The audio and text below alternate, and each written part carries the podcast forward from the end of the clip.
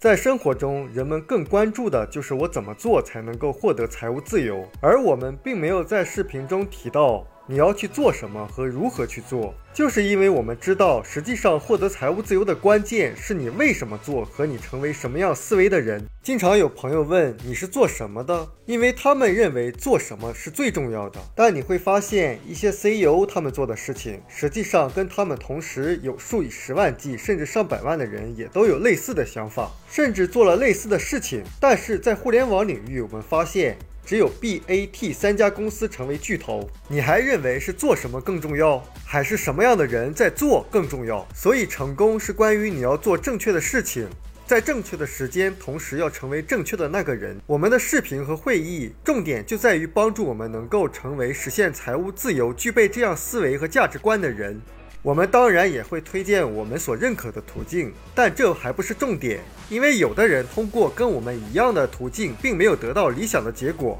所以成为才是重点，才是关键。而今天这个时代，远远不是那种你卖什么然后吆喝什么的时代了。就像卖红酒的，如果你吆喝红酒，那已经太傻了。就像一些酒庄，它更多的是在给你讲一些故事。讲这个红酒背后的故事和它的历史，有的人听完甚至都想把它这个酒庄买下来。你发现有卖衣服的，也许他重点不在衣服上，他卖一个女人能够展示的舞台。有的人可能在谈一种理念或者一种文化，你会进而接受他背后的产品或者是机会。所以，我们今天不要再肤浅的去凭着一个人做的是什么，就来判断这个人是什么或者他的结果怎样。就像一个医生一样，你光知道他是一个医生，但是你不了解他的思维，你无法判断他的生活方式。比如，有的医生他就安心于在一个医院里这样很安稳的过日子，他的核心价值追求、核心价值观就是安稳和保障，那他就是一个有雇员思维的医生。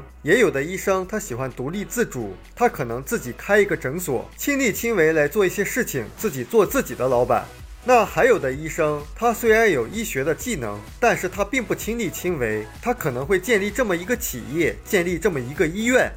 甚至他都不亲自参与管理，聘请一个院长来管理这个医院，而医院的系统完善，那这个医生他就是拥有企业主思维的一种医生。还有的医生，他投资于别的医院，你发现他们同样都是从事医疗的，但是由于他们思维的不同。他们最终的行为和结果会完全不同，所以重点在于以什么样的思维在做事情。